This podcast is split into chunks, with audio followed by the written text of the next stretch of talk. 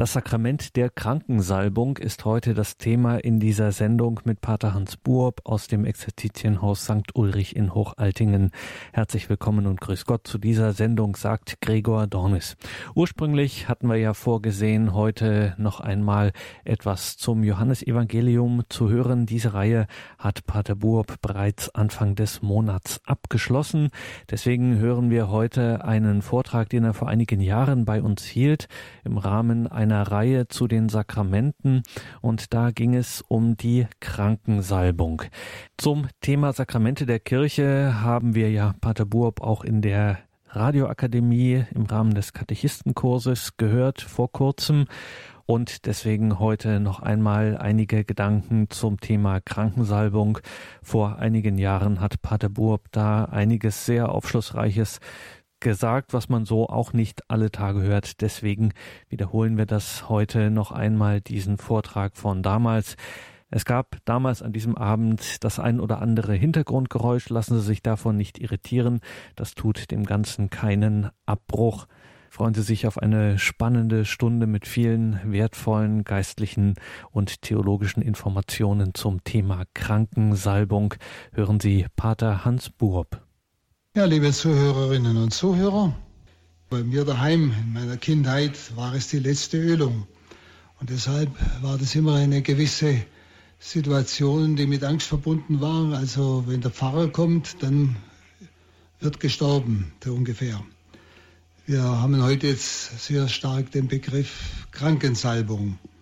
Ja, wir haben von den verschiedenen Akzentuierungen eines Sakramentes gesprochen, gerade auch dieses Sakramentes dass ein Sakrament eine sehr große Weite hat, gerade auch das Krankensakrament.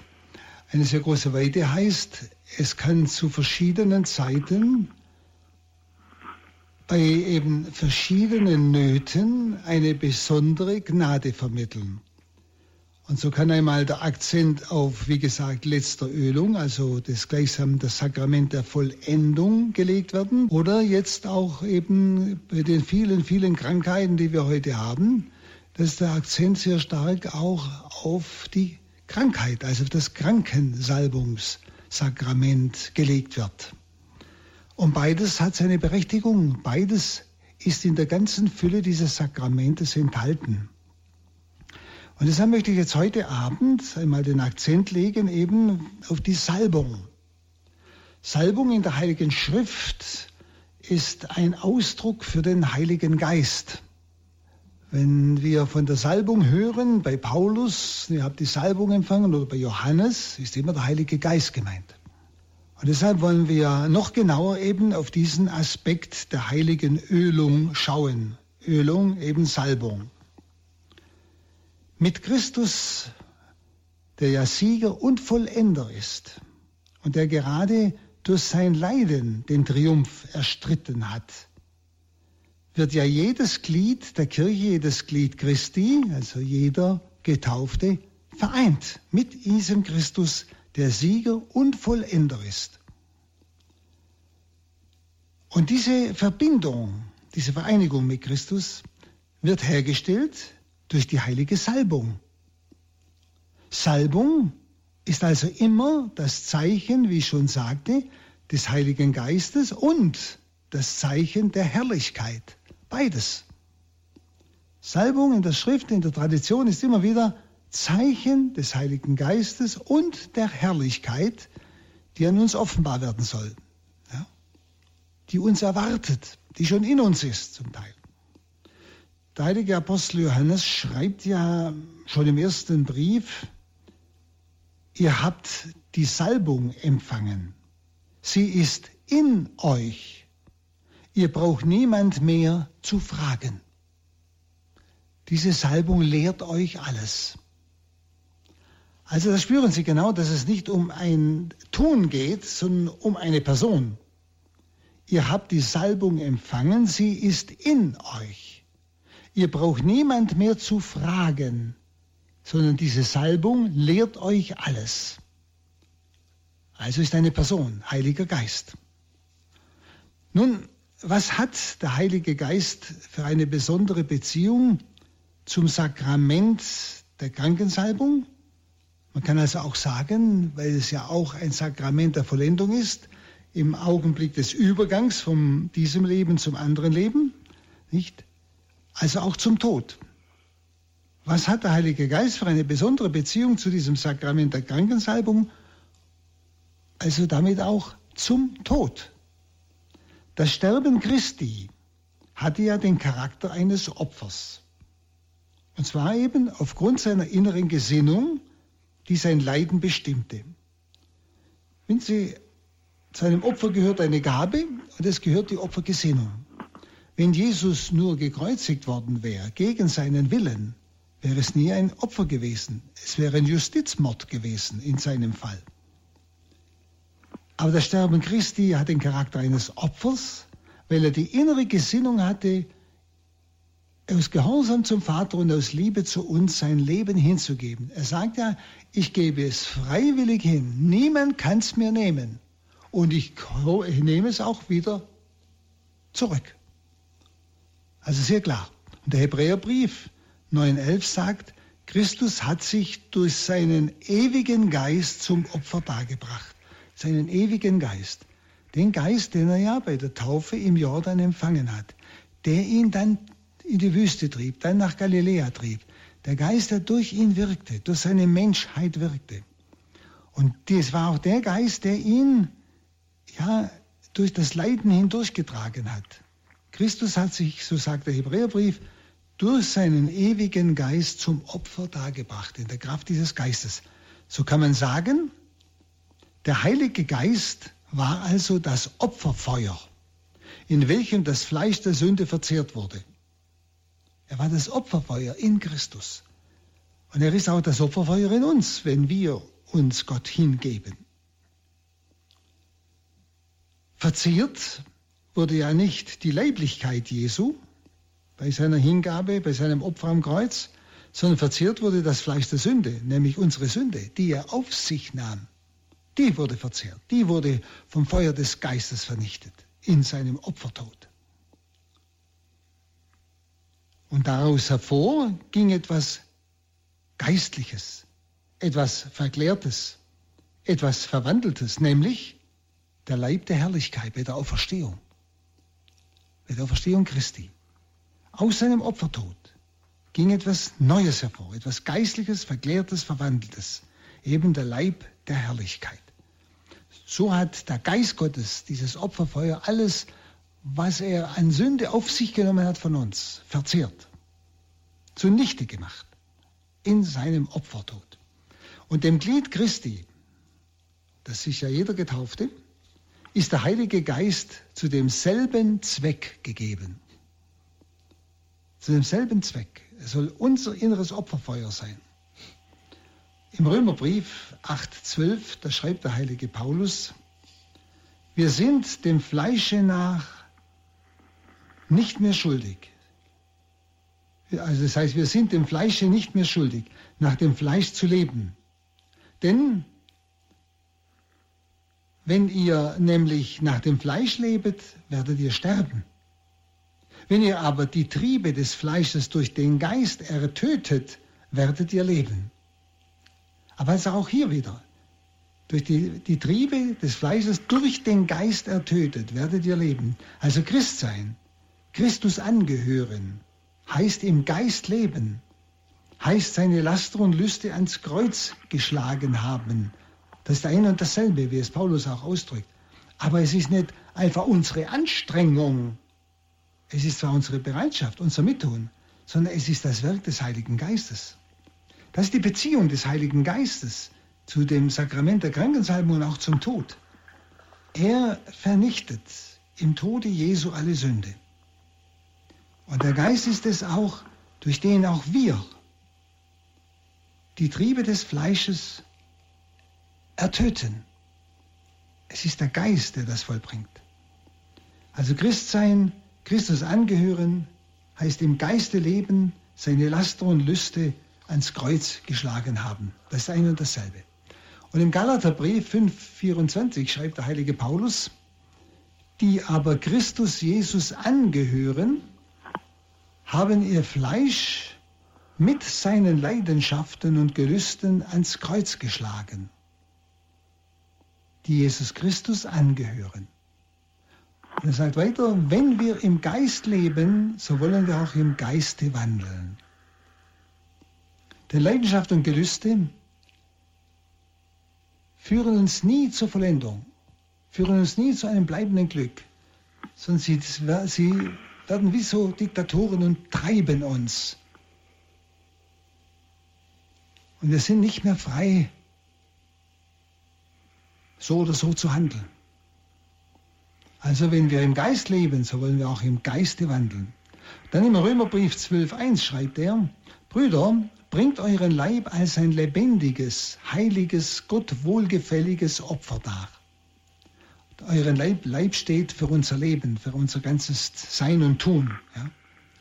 Die Heilige Schrift bezeugt uns also, dass beides, nicht bloß das Sterben des Christen, sondern auch sein Leben ein fortwährendes Opfer ist. So wie bei Jesus. Wenn wir zu ihm gehören, haben wir diese Parallele. Dann ist sein Leben unser Leben, wie es Paulus auch sagt. Und so bezeugt die Heilige Schrift, dass beides, nicht bloß das Sterben des Christen, im Zusammenhang mit der heiligen Salbung, der Krankensalbung, dem heiligen Öl, sondern auch sein Leben ein fortwährendes Opfer ist und dass der Heilige Geist dieses Opfer bewirkt, den wir in Taufe und dann in der Firmung des Siegel des Geistes empfangen haben. Der Heilige Geist bewirkt, dass mein ganzes Leben, wenn ich es mit Christus lebe, ein Opfer wird. So wie das Opfer Jesu. Und so dass in diesem Opfer auch das Opfer Christi gleichsam ja, gegenwärtig wird. Und das ist der große Wert meines Lebens. Der unausschöpfliche Wert meines Lebens, den wir oft eigentlich so übersehen. Und deshalb braucht es uns nicht wundern, wenn die Vollendung des Menschen, also bei seinem Sterben, in einer besonderen Weise dem Heiligen Geist zugeschrieben wird, die Vollendung des Menschen, eben in seinem Sterben. Vollendung im Sinne des Eingehens in den Himmel, in die Herrlichkeit. Schauen Sie, der heilige Theologe Bonaventura, der schreibt, es gibt Sakramente, die haben ihr Vorbild und auch ihr Gleichnis schon im Alten Testament, im Alten Bund, zum Beispiel die Taufe. Hat ihr Vorbild im Alten Bund, denken Sie an die Sintflut, ein Vorbild der Taufe, äh, denken Sie an den Durchgang durchs Rote Meer, Vorbild der Taufe. Und andere Sakramente haben auch ein Vorbild im Alten Testament, zum Beispiel das Opfer. Opfer Abrahams als ein Bild für die Hingabe Jesu, des Einzigen, nicht also es gibt aber Sakramente, sagt Bonaventura auch, die ausschließlich dem Neuen Testament eigen sind. Und das ist Firmung und die Krankensalbung, die, ja, was, die, die Ölung der Vollendung. Und hier wird die Gnade des Heiligen Geistes also angezeigt. Bei beidem geht es ja um Salbung, bei der Firmung wie bei der Krankensalbung.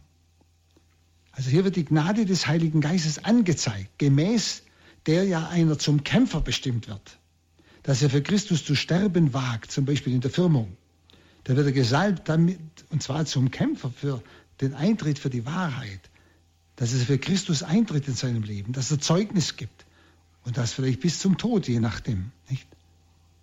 Also Sie merken, Salbung hängt zusammen mit Tod, also mit Vollendung, mit Bereitschaft, alles zu geben.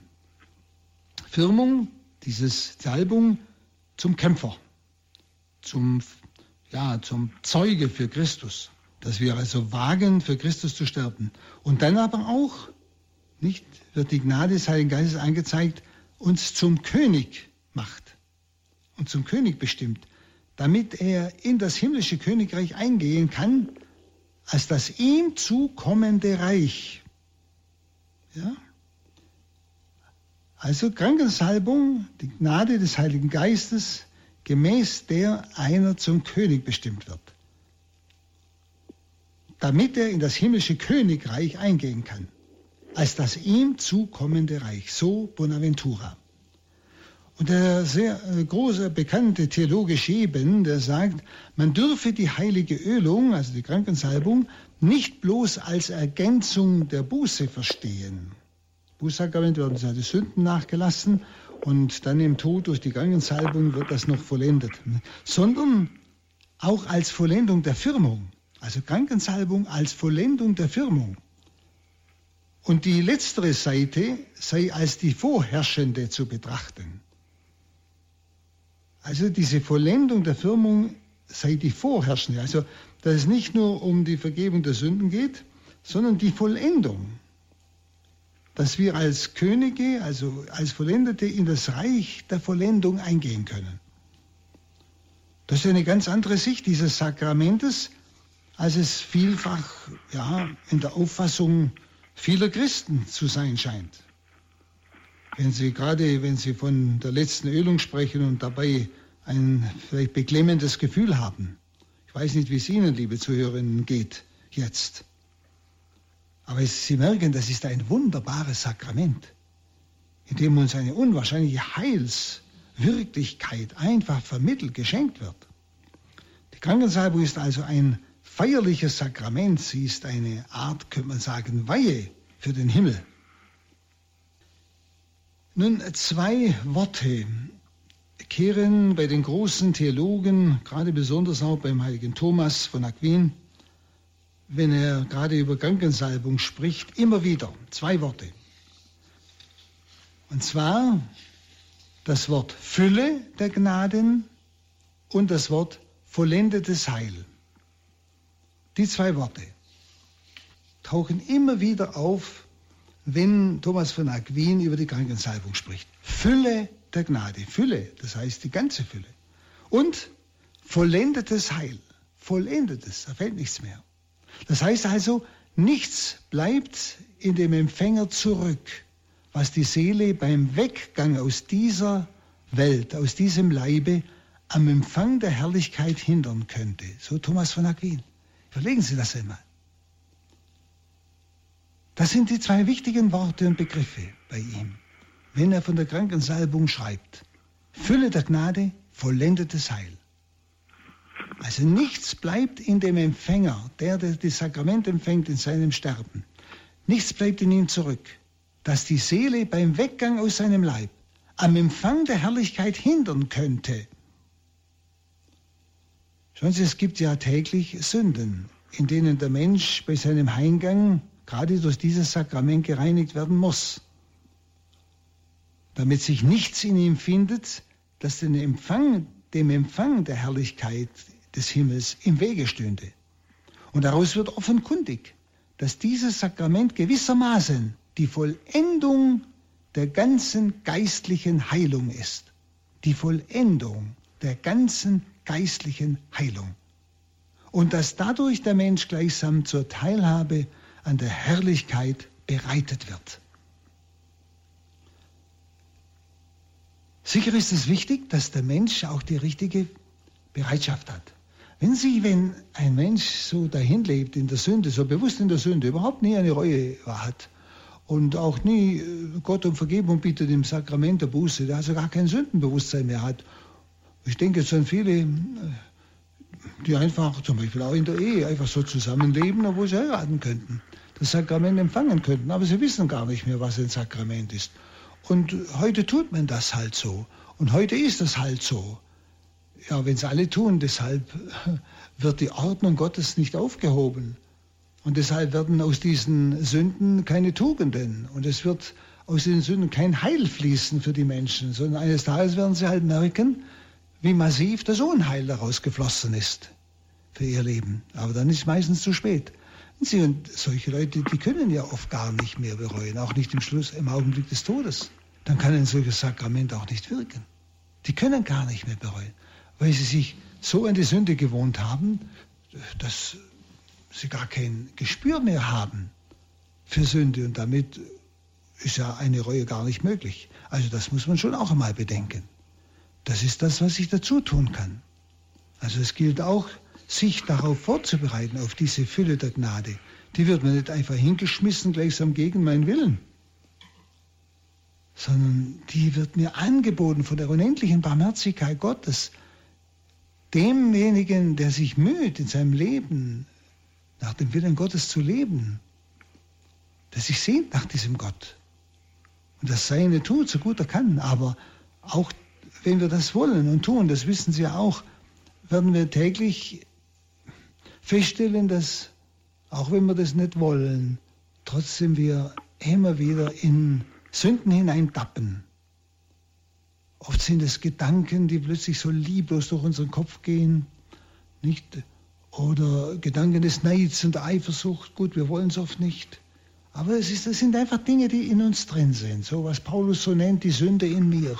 Nicht? Oder manchmal plötzlich redet man negativ über Menschen, über Nachbarn, über die Leute im Dorf, über den Pfarrer, über den Bischof, über den pa weiß der Kugel, über, über Regierung und so weiter. Man regt sich auf und schon äh, reagiert man wieder lieblos. Bis man es wieder merkt, ist schon passiert, so könnte man sagen. Schauen Sie, es ist ja immer etwas zwischen uns und Gott, was uns eigentlich hindert an der totalen Vollendung. Schauen Sie, all das ist gemeint. All das wird dann in diesem Sakrament, wenn wir so ehrlich unseren Weg gehen, wird durch die Heilstat Jesu vollkommen ausgelöscht. Durch das Feuer des Heiligen Geistes in dieser Salbung. Denn Salbung und Heiliger Geist ist dasselbe. Ja? Seine ist das Zeichen für den anderen, nämlich für den Heiligen Geist. Und so dürfen wir gleichsam von Christus die ganze Vollendung empfangen, wenn wir uns ehrlich darum eigentlich mühen. Äh, das Gebet bei der Krankensalbung für einen Menschen, der im Todeskampf liegt, das lautet folgendermaßen heute. Barmherziger Gott, du kennst alles Gute, was im Menschen ist. Du vergibst die Sünde jederzeit und verweigerst die Verzeihung keinem, der dich darum bittet. Erbarme dich deines Dieners, der seinen letzten Kampf zu bestehen hat. Gib, dass die heilige Ölung, die er empfangen hat, und das Gebet unseres Glaubens ihn aufrichten. Verzeih ihm seine Sünden und schenke ihm deine Liebe durch Christus, deinen Sohn, der den Tod besiegt und uns das Tor zum ewigen Leben geöffnet hat, der du lebst und herrschest in alle Ewigkeit. Amen. Also hier ist es im Gebet eigentlich ziemlich deutlich ausgedrückt. Vergebung der Sünden und das Öffnen der Tore zum ewigen Leben durch diese Salbung durch dieses Sakrament.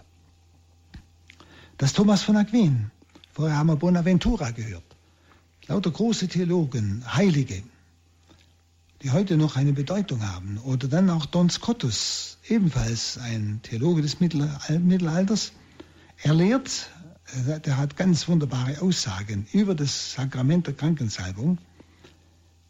Er schreibt, da der Mensch nicht im Zustand der Herrlichkeit sein und in die Seligkeit eingehen kann, wenn er noch lässliche Sünden hat, so war es angemessen, dass Gott, der den Menschen nie ohne ein entsprechendes Mittel zum Heil ließ, ein Sakrament anordnete, das wirksam und unmittelbar und gänzlich in dem Empfänger die restliche Nachlassung aller lässlichen Sünden bezeichnet wodurch er in das unzerstörbare Heil des ewigen Lebens eingeführt werden konnte.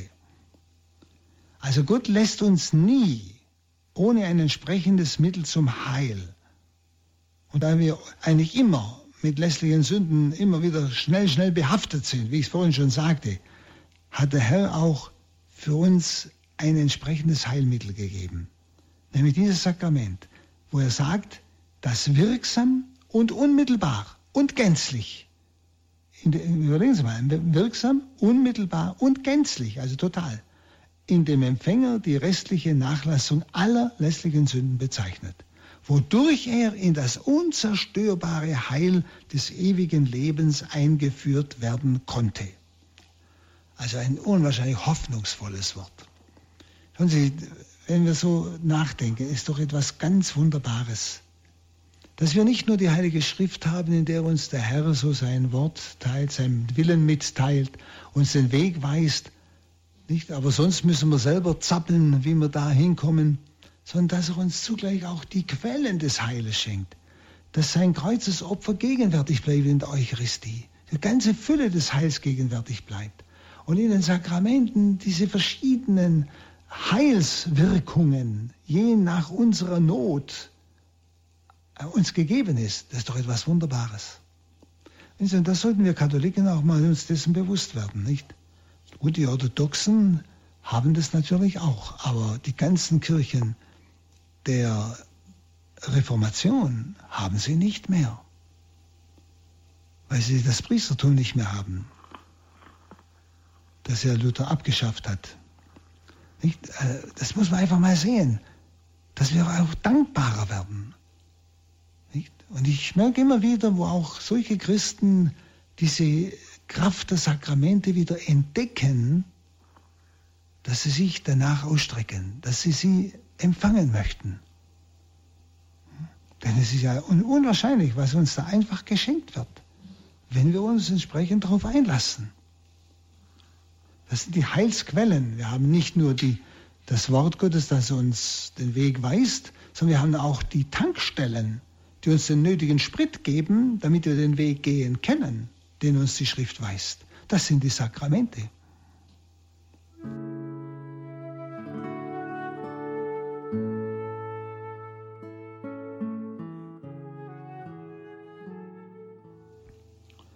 In einem Bußbuch des 8. Jahrhunderts, da heißt es, diese Salbung muss sich jeder Gläubige, sofern er kann, zu erlangen suchen.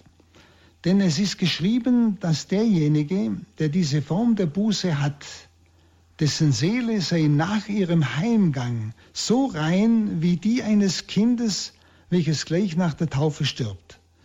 So hieß es in einem alten Bußbuch äh, des 8. Jahrhunderts, also 700 Ungrad.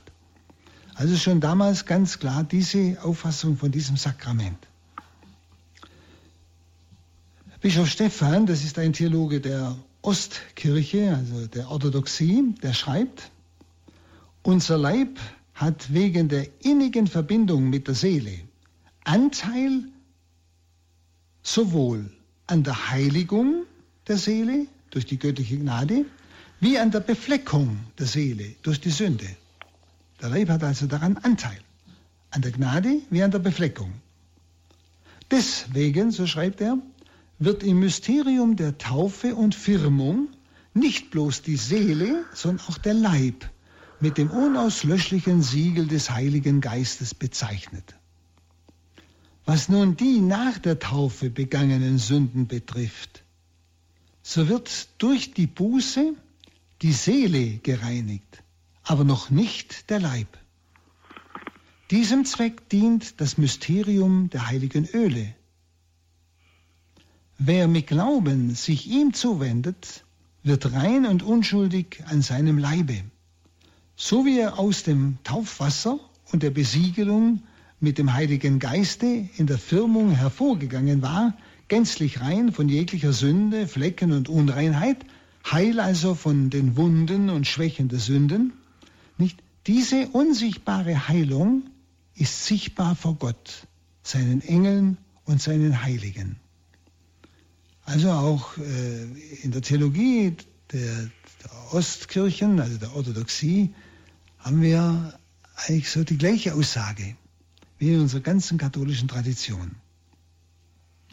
Denn die ganze katholische Tradition vor der Trennung der verschiedenen orthodoxen Kirchen war, haben wir ja mit denen gemeinsam. Die haben sie alle mitgenommen. Sie haben das alles nicht geleugnet, sondern es blieb ja auch ihr fester Besitz.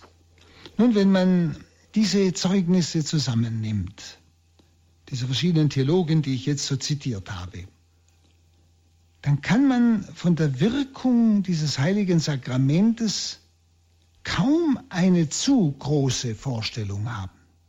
Also das heißt, wir können eigentlich die Wirkung dieses Sakramentes gar nicht übertreiben. Wir können es höchstens untertreiben. Ich glaube, das tun wir auch. Wir ahnen oft nicht. Sie können mal überlegen, was, was Sie bisher für eine Vorstellung von der Krankensalbung hatten. Und was für, ein, für eine Weite in der Wirkung dieses Sakrament hat. Und diese Zeugnisse, die wir vorhin gehört haben, messen die heilige Krankensalbung an der umfassenden Gnadenwirkung der heiligen Taufe und sagen ohne Einschränkung, die heilige Ölung, also die Krankensalbung, stellt die Taufschönheit und die Tauffreinheit des Menschen wieder her. Ein wunderbares Wort. Es ist, glaube ich, nötig, dass wir vielleicht eine, noch eine Brücke zu diesem Glauben bauen. Schauen Sie, von den Kindern, die als Getaufte, also vor Erlangung der Vernunft sterben, also nach der Taufe, da wissen wir, dass sie ohne Verzug zur Anschauung Gottes gelangen. Diese Gewissheit haben wir eigentlich sonst von niemand. Die haben wir nur von den Kindern, die sofort oder bald nach der Taufe sterben, bevor sie eben die Erlangung der Vernunft bekommen haben. Das heißt, bis sie sündigen können. Selbst von denen, die die Kirche heilig spricht, wissen wir nicht, ob sie nicht doch auch mit dem Fegfeuer in Berührung gekommen sind. Also Heiligsprechung heißt nicht, dass einer nach dem Tod sofort in den Himmel gekommen ist.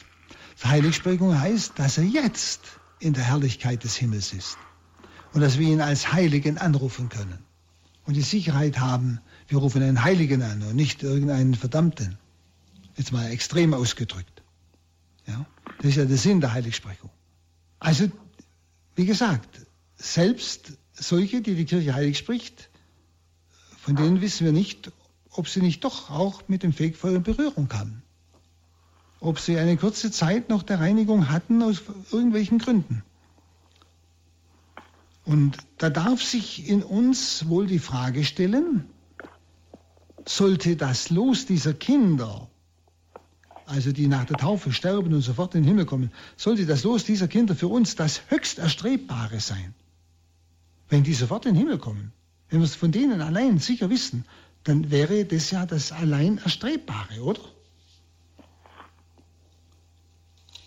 Dann hätten wir alle, die wir also weiterleben und älter werden, Nachteile. Denn diese Kinder haben die Taufherrlichkeit aus Gottes Barmherzigkeit erlangt. Nicht aus eigenem Verdienst, sondern aus Gottes Barmherzigkeit. Sie sind also reine strahlende Denkmäler göttlichen, göttlicher Auserwählung, könnte man sagen. Und jetzt die Frage, soll nun der Christ, der nach Gottes Ratschluss seine Lebenszeit gelebt hat, nach Gottes Willen, also der die Last des Tages, die Hitze des Tages, mal bildhaft gesprochen, getragen hat, der in seinem Leben sich durchgerungen hat, gekämpft hat, vielleicht oft missverstanden wurde von den Menschen, vielleicht verlacht wurde wegen seines Glaubens oder auch der völlig große Nöte durchgestanden hat, Verleumdung, aber auch vielleicht Krankheit, andere Nöte, Enttäuschungen und so weiter. Sie kennen ja unser Leben. Ja? Sollte also ein solcher Christ, der, man kann sagen, unvermeidbare Narben er empfangen hat durch all diese Erlebnisse geistig, soll er dafür eine Verminderung der Herrlichkeit erwarten? Das ist doch die Frage. Ist das Ideal nach der Taufe als Kind sofort zu sterben? Soll also ein Christ, der das ganze Leben hindurch das alles getragen hat und versucht hat, Christus treu zu sein, mit Christus zu leben, sollte der eine Verminderung der Herrlichkeit erwarten gegenüber einem solchen Kind. Die Kirche sagt ja selbst, dass niemand ohne ein außerordentliches Privileg, also ohne jede lästige Sünde bleiben kann in seinem Leben. Das kann gar keiner. Sollen wir also dafür einen Nachteil haben? Das ist doch die Frage. Das wäre eigentlich unerträglich. Vielleicht können wir so antworten. Es gibt die Herrlichkeit der ersten Unschuld, also des Kindes, das nach der Taufe stirbt und alles als Geschenk von Gott empfängt, die Fülle. Und es gibt aber auch die Herrlichkeit des Kämpfers, Denken Sie an das Wort des Augustinus, Herr, findest du mich am Ende nicht als ein Vollendeter, so finde mich wenigstens als einen Kämpfenden. Schauen Sie, schon im menschlichen Leben ist auch ein Unterschied, zum Beispiel zwischen der Schönheit eines reifen Mannesantlitzes oder der Schönheit eines reifen Frauenantlitzes und der Unschuld eines Kinderauges. Auch im menschlichen Leben ist ja so ein Unterschied, den man sehr wohl wahrnimmt. Und beides kann man sagen, ist Schönheit. Wenn wir also Wunden empfangen haben, so haben wir sie im guten Kampf erhalten, nämlich für Christus, indem wir versucht haben, nach seinem Willen zu leben. Vielleicht wären wir lieber gestorben, als in diesem Kampf uns der Gefahr der Sünde auszusetzen. Aber wir haben, weil Gott es wollte, ausgehalten. Und deshalb sind unsere Wunden überstrahlt von der Herrlichkeit Christi. So müssen wir das sehen. Unsere Wunden, die, also unsere geistigen Wunden, eben durch unser Versagen, so in manchen äh, Situationen unseres Lebens, nicht? unsere Wunden sind überstrahlt von der Herrlichkeit Christi, des Kämpfers, mit dem wir ja diesen Kelch des Leidens und all dieses Auf und Ab in unserem Leben getrunken haben, nämlich bis alles vollbracht war. Also das Sakrament der Krankensalbung ist nun das Siegel dieser Gnade. Das Siegel dieser Gnade. Nämlich, dass unsere Wunden überstrahlt werden von der Herrlichkeit Christi, Christi des Kämpfers, mit dem wir den Kelch getrunken haben, mit dem wir durch das Leiden hindurchgegangen sind, bis alles vollbracht war.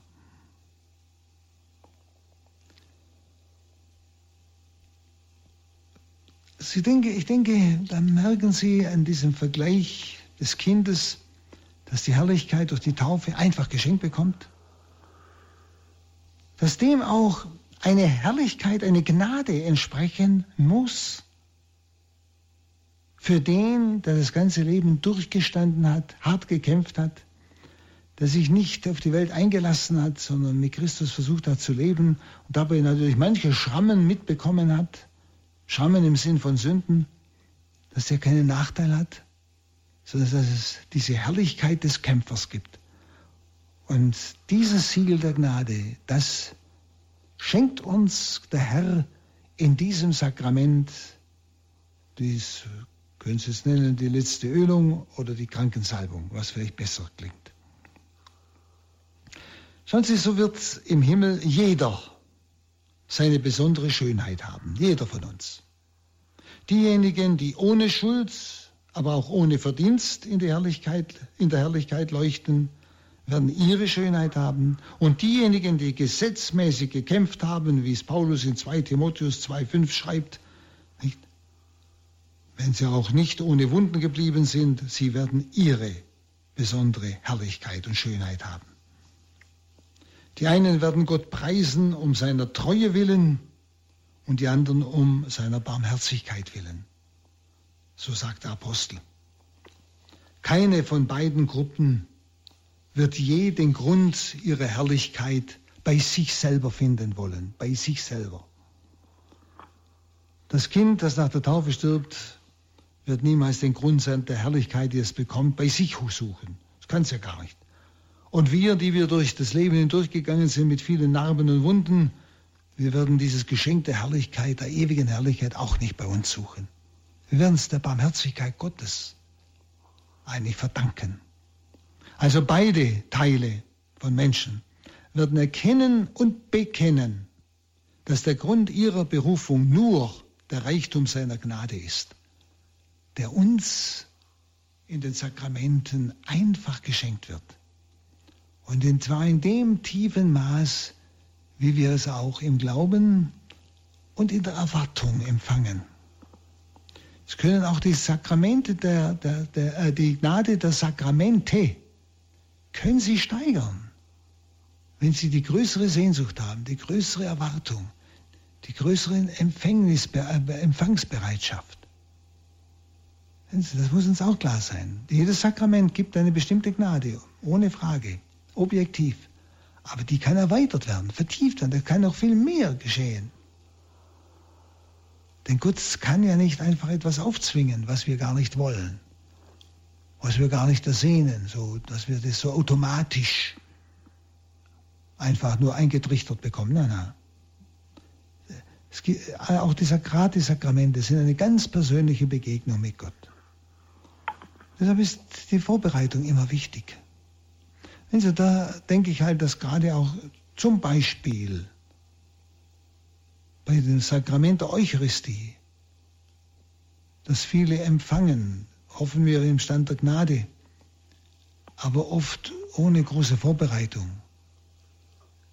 Oft selbst im Nachhinein kaum eine Danksagung, kaum ein bei ihm verweilen, also die sich eigentlich gar nicht richtig bewusst sind, was eigentlich hier ein unbegreiflichen Geschehen ist, wo der ganze Himmel, möchte ich sagen, auf dem Boden liegt aus Ehrfurcht. Nicht? Da kann Christus einfach auch das nicht bewirken in uns, was er eigentlich bewirken will. Er bringt die Gnade mit, der Samen ist ausgesät, aber der Ackerboden ist einfach steinig und nimmt den Samen nicht auf. Und deshalb, obwohl heute gegenüber zu meiner Kindheit so viele Menschen die Kommunion empfangen, ist nur versickernder Glaube feststellbar, weithin. Alles andere sind Ausnahmen. Das wage ich zu behaupten, was die Zahlen angeht. Dort, wo der Mensch offen ist, da kann die Gnade wirken. Und da wächst er. Und da kann er auch in dieser Welt als Christ leben. Muss sich nicht mit dem Denken dieser Welt einlassen. Also auch da einmal zu bedenken, auch schauen, dass wir uns einfach auf die einzelnen Sakramente bewusst vorbereiten. Uns bewusst sind, es ist eine persönliche Begegnung mit Christus, ganz persönlich. Und es ist eine Fülle der Gnade in jedem Sakrament, die mir der Herr geben will. Da brauchen Sie nichts fühlen, das Gott nichts mit fühlen, sondern es ist eine Wirklichkeit, die Sie daran erkennen, dass Gott Sie immer, immer tiefer an Sie zieht. Und dass Sie manche Situationen überstehen, wo Sie vielleicht früher fast verzweifelt wären. Daran erkennen Sie diese unwahrscheinlichen göttlichen Kräfte, die in Ihnen plötzlich erfahrbar werden. Nicht spürbar mit Gefühl, sondern erfahrbar im Tun. Schauen wir noch auf einen Gedanken, nämlich Krankensalbung und Fegfeuer. Nun, was bleibt eigentlich noch fürs Fegfeuer übrig? Das ist ja die Frage, wenn ich die Krankensalbung empfangen habe. Vielleicht sollten wir die Gegenfrage stellen. Ist es erwiesen, dass es ohne Fegfeuer nicht gehen kann? Also manche Leute tun ja so, dass sie meinen, das Normale ist das Fegfeuer. Das ist ein, ein Ort der Barmherzigkeit Gottes, für die, ja, ich möchte mal sagen, die sich diese Fülle der Gnade nicht haben schenken lassen. Entspricht es der Ehre des Erlösers, entspricht es dem Reichtum der Gnade eigentlich nicht vielmehr, dass die Heilsmöglichkeiten in diesem Leben nicht bloß ausreichend sind, sondern überfließend sind, die Heilsmöglichkeiten. Ich habe vorhin gesprochen, dass wir unser Leben Gott als Opfer darbringen. Dass ich weiß, zu allem, wo ich Ja sage, bringe ich mich selbst wie ein Opfer Gott dar. Das ist ja mein Priestertum aus Taufe und Firmung. Und in der Eucharistie verschmilzt dieses mein Opfer mit dem Opfer Christi und bekommt seinen Wert. Sehen Sie, alles, was wir tun, jeden Augenblick, wo wir das Ja sprechen zu dem, was jetzt ist, ob es uns passt oder nicht passt, ist gnadenwirkend, sind Heilsmöglichkeiten, sind das alles eigentlich uns bereitet für das Größere. Das vergessen wir oft. Und dann kommen die Sakramente noch hinzu. Also die Heilsmöglichkeiten in unserem Leben sind überfließend, nicht bloß ausreichend. Das entspricht der Ehre des Erlösers. Er hat uns ganz erlöst. Es entspricht dem Reichtum der Gnade, die er uns ermöglicht hat durch sein Leiden. Die Frage ist nur, nehme ich das an? Glaube ich das überhaupt? Das ist die eigentliche Frage. Schauen Sie, bei einem sterbenden Glied der Kirche, also bei einem sterbenden Christen, kommt ja zu den heiligen Sakramenten dann noch in der katholischen Kirche der apostolische Segen, der päpstliche Segen, der Sterbeablass hinzu. Also wo auch wieder noch Sünden, Strafen nachgelassen werden, also Folgen der Sünden noch vollends nachgelassen werden. Auch selbst das kommt noch hinzu. Also die Kirche bietet uns alles an, dass wir eigentlich in die Herrlichkeit eingehen könnten und nicht ins Fegfeuer. Und da muss man sich wirklich mal die Frage stellen, Warum trauen wir den Heilsmitteln, also unserem eigenen Leben, das Ja zum Willen Gottes im Augenblick, auch wenn es mal hart ist, warum trauen wir diesen Heilsmitteln nichts zu? Betrachten wir das Leiden Christi, was er alles riskiert hat, alle Schuld und Sünde von mir hat er auf sich genommen als seine eigene, hat sie in seinem Tod begraben und wir zweifeln an diesem Reichtum der Gnade, die er uns ermöglicht hat. Hat uns doch nicht bloß halb erlöst, hat uns doch ganz erlöst. Aber wie gesagt, ich muss sie auch annehmen wollen. Schauen Sie, ich glaube, es kommt oft daher, dass wir zu wenig diese Mittel schätzen, weil wir zu gering denken von den Sakramenten, zu gering. Und wir denken nicht christlich genug auch vom Sterben. Dass ich gerade dort mein ganzes Leben Gott hingebe. Auf dem Höhepunkt meines Lebens. Die höchste Form der Hingabe. Für unsere Kleingläubigkeit gibt es tatsächlich ein berechtigtes Empfinden für unsere Kleingläubigkeit, ein berechtigtes Empfinden, nämlich die völlige Taufreinheit kann nicht ein reines Geschenk sein wie bei der Taufe. Ein reines Geschenk wie bei der Taufe. Denn Sünden, die nach der Taufe begangen wurden, haften ein schlimmerer Charakter an. Sie haben Folgen, das, was wir Sündenstrafe nennen. Der Getaufte kann und muss Sühne leisten. Und er kann das. Schauen Sie, wenn ich mein Ja sage zum jetzigen Augenblick, zu dem, was ich jetzt tue, Herr, dein Wille geschehe.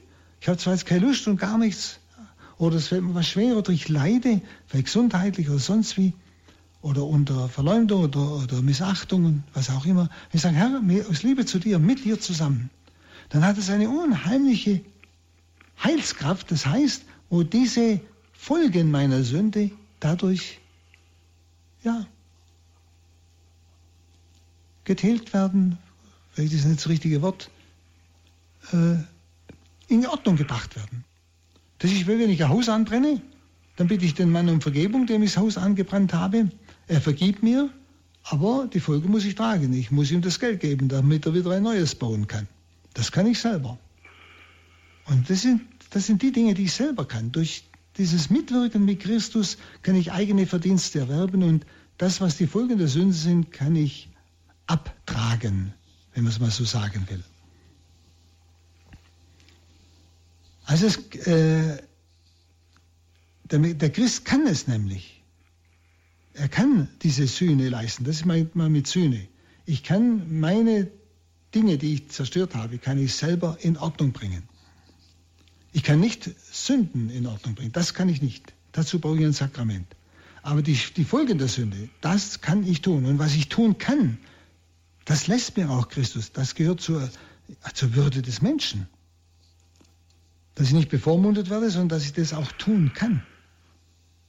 Weil, ich, weil ich eben eingepflanzt bin in Christus, den wahren Weinstock, und wahrhaft würdige Früchte der Buße bringen kann. Würdige Früchte der Buße bringen kann. Der Mensch muss es, weil er durch seine Schuld nicht jene Früchte gebracht hat, für die er ausgestattet war. Und das stimmt einfach. Auch Gott will die Sühne von einem Getauften.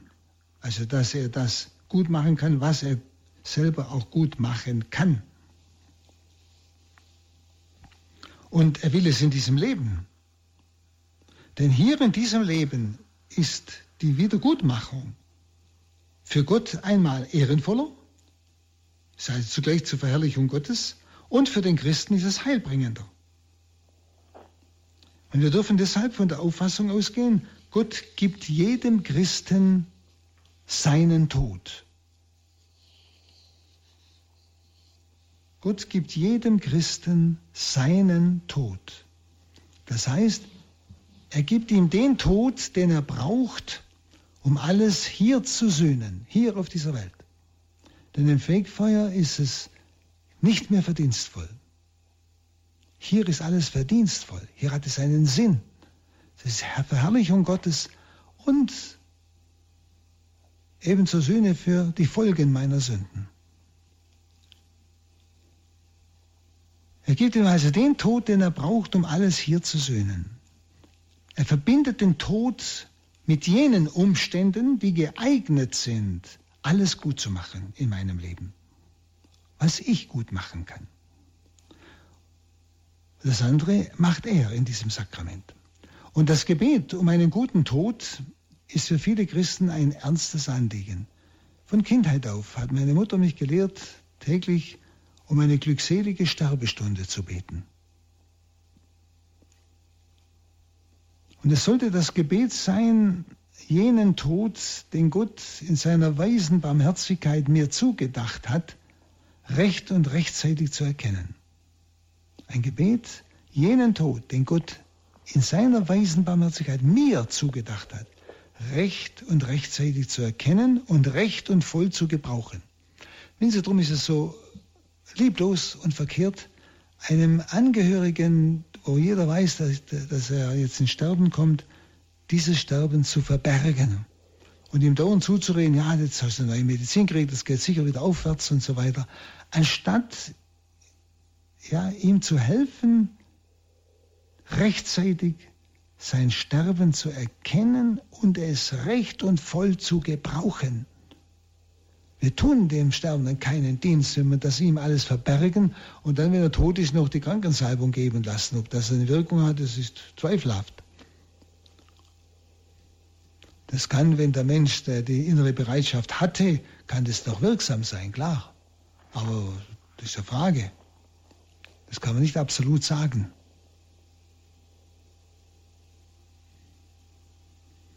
Und dann lassen wir diese, unsere Angehörigen, denen wir das verborgen haben, lassen wir dann auch im Fegefeuer alleine, wo sie dann keinen Verdienst mehr haben, wo sie nur noch warten können. Und wir könnten ihnen zu Hilfe kommen. Aber wir haben das versäumt, was sie in diesem Leben hätten tun können, um dann in die Herrlichkeit einzugehen. Schauen Sie, jeder hat seinen Tod, aber wir sollten immer der Gott bitten, lass mich rechtzeitig erkennen, wann die Stunde kommt. Also ist nicht im Sinn von Vorauswissen, sondern wenn ich krank bin, dass ich dann spüre und erfahre oder auch Menschen habe, die mir das ehrlich sagen, nicht jetzt musst du mit dem Tod rechnen, dass ich mich vorbereiten kann, dass ich diese Stunde, diese Hingabe im Tod ganz voll gebrauchen kann. Und dann wird es ein Höhepunkt noch einmal der Anbetung und der Hingabe an Gott. Also wir wollen die Sünde nicht leicht nehmen und wir wollen auch die unmerklichen Unvollkommenheiten nicht leicht nehmen. Denn unter all dem werden wir im aufgehenden Licht der Ewigkeit erschrecken. Und deshalb sollten wir beten, dass wir das Sterben und auch die zum Sterben führende Krankheit, so wie sie einfach ist, annehmen können. Darum sollten wir beten. Wir sollten schon im Leben alles, was uns empfindlich trifft, seien es die zahllosen Demütigungen, die uns oft klein und sehr menschlich auch zeigen, alles, was wir uns auch für Dienste gefallen lassen müssen, wir sollten das alles nutzen und gläubig verstehen, was Gott uns damit eine für eine Chance gibt. Nämlich das, was wir können, auch zu tun, im Sinne von Sühne, von Verdiensten. Wenn ich das, was Gott mir zugedacht hat, willig und geduldig annehme, aber auch mir bewusst bin, dass ich einzig und allein auf die Verdienste Christi meines Erlösers vertrauen kann, mir dessen bewusst bin und dann in diesem Vertrauen und Verlangen auch die Sakramente empfange, sind wohl alle Vorbedingungen erfüllt, dass das Sakrament der Krankensalbung seine ganze herrliche Wirkung an mir entfaltet. Und ich in meinem Tod dem Herrn entgegengehen kann, ohne Zwischenstation. Nun Zusammenfassung noch einmal der verschiedenen Wirkungen des Sakramentes, ganz kurz zum Abschluss. Was hat die Wirkung der Krankenheilung mit der Eingliederung in Christus zur Vollendung im Sterben zu tun? Also Christus hat das Reich Gottes nicht nur angekündigt im Wort, das Reich Gottes, sondern durch Zeichen sichtbar gemacht. Wenn Gott die Herrschaft an sich nimmt, wird er den Tod vernichten und alles, was Anlass ist zur Klage. Wenn Gott die Herrschaft an sich nimmt. Also, er wird alles vernichten, was Anlass ist zur Klage, zum Schmerz, zur Trauer. Wie es die Schrift uns ja sagt. Es gibt keine Tränen mehr, kein Weinen mehr. Die Befreiung von allen leiblichen Nöten gehört also auch zur Erlösung. Und Anlass zur Klage, Schmerz und Trauer ist letztlich die Sünde, der Anlass. Denn die Folge der Sünde ist der Tod. Und der Tod geht die Krankheit voraus. Und deshalb verbindet Christus oft ausdrücklich die Heilung von äußeren Krankheiten mit der Vergebung der Sünden. Das ist oft in, in, in Verbindung. Denken wir an die Stelle Markus 2, 1 bis 12, wo er zum Gichtbrüchigen sagt, deine Sünden sind dir vergeben. Und dann sagt er, damit ihr, nämlich die Zuhörer, damit ihr aber wisst, dass der Menschensohn auf Erden Macht hat, Sünden zu vergeben, sage ich dir, dem Gichtbrüchigen, steh auf und geh. Also beides. Zuerst hat er die Sünden nachgelassen, die Folge, gleichsam die Ursache der, des Leids. Und dann hat er auch die körperliche, nachdem die Seele heil war, auch den Körper geheilt. Das heißt, wenn die Erlösung voll durchbricht, und das ist die Ewigkeit, das ist Himmel, dann ist der ganze Mensch, der Seele, dem Leib nach, voll und ganz erlöst. Also auch im Leib nach heißt von Krankheit und von all dem. Und so hat Jesus auch die Apostel ausgesandt, mit dem Auftrag, die Botschaft des Reiches zu verkünden und Kranke zu heilen. Markus 6, 6 13 berichtet ja, sie salbten viele Kranke mit Öl und heilten sie. Viele, nicht alle, also viele. Paulus spricht im 1 Korinther 12 sogar von einer Heilungsgabe, die die einzelnen Glieder der Gemeinde von Gott bekommen. Und er hält diese Gabe für etwas ganz Normales, wie auch die anderen Gaben. Und diese Gnadenkräfte sind in der Kirche nicht verloren gegangen. Denn in der Kirche geht nichts verloren.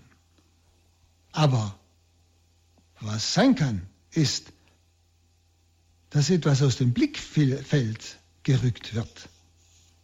Dass man bestimmte Wirklichkeiten, die Christus seiner Kirche gegeben hat, vergisst Viele Katholiken bezeugen, dass sie offenkundig nach dem Empfang der Krankensalbung Besserung und Genesung erlebt haben.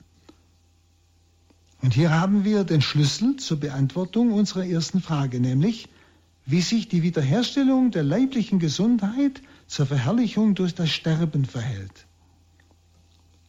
Als Jesus hat zum Erweis der Herrlichkeit des Gottesreiches Kranke geheilt. Und so hat er auch der Kirche mit diesem Sakrament die Kraft gegeben, zum Erweis der heilenden Macht der Gnade auch den Leib zu heilen. Das heißt, es werden nicht alle geheilt, sondern immer wieder werden einzelne geheilt zum Zeichen. Wenn die Erlösung ganz voll durchgebrochen ist, ist der ganze Mensch heil. Seine Erlösung, die Erlösung des ganzen Menschen ist im endgültigen Zustand. Aber jetzt schon immer wieder durchbrechend. Und trotzdem bleibt das Gesetz des Todes für alle bestehen. Nicht, weil die Erlösung nicht ausgereicht hätte, auch diesen Tod zu zerbrechen, sondern weil es Gott gefiel, unter dem Schleier der Schwachheit alles zu einer noch viel größeren Herrlichkeit zu verwandeln.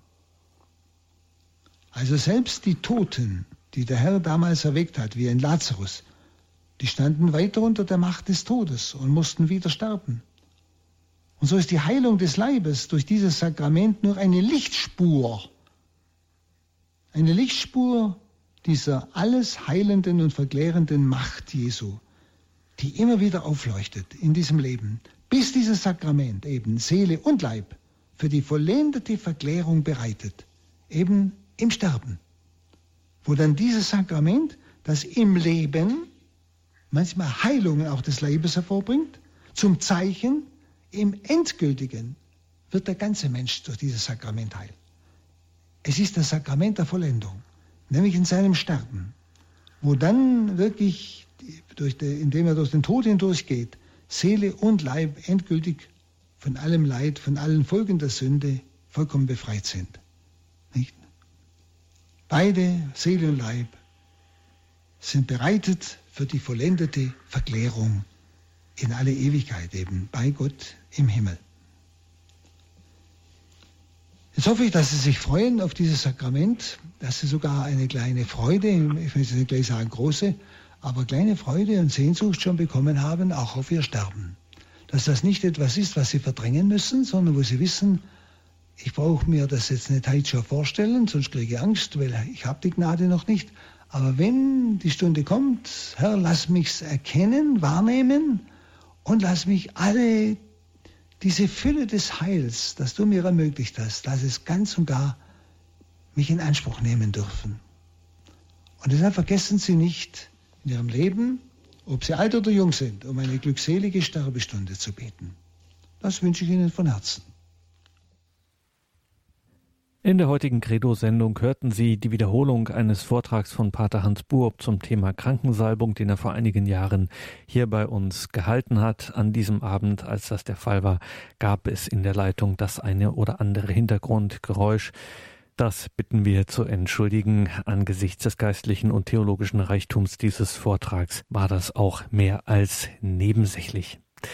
Diesen Vortrag von Pater Hans Burb können Sie nachhören auf einer CD. Unser CD-Dienst von Radio Horeb hat da einen Audiomitschnitt für Sie, beziehungsweise morgen im Laufe des Tages stellen wir das Ganze dann in unser Podcast- und Download-Angebot auf unserer Homepage horeb.org, horeb.org.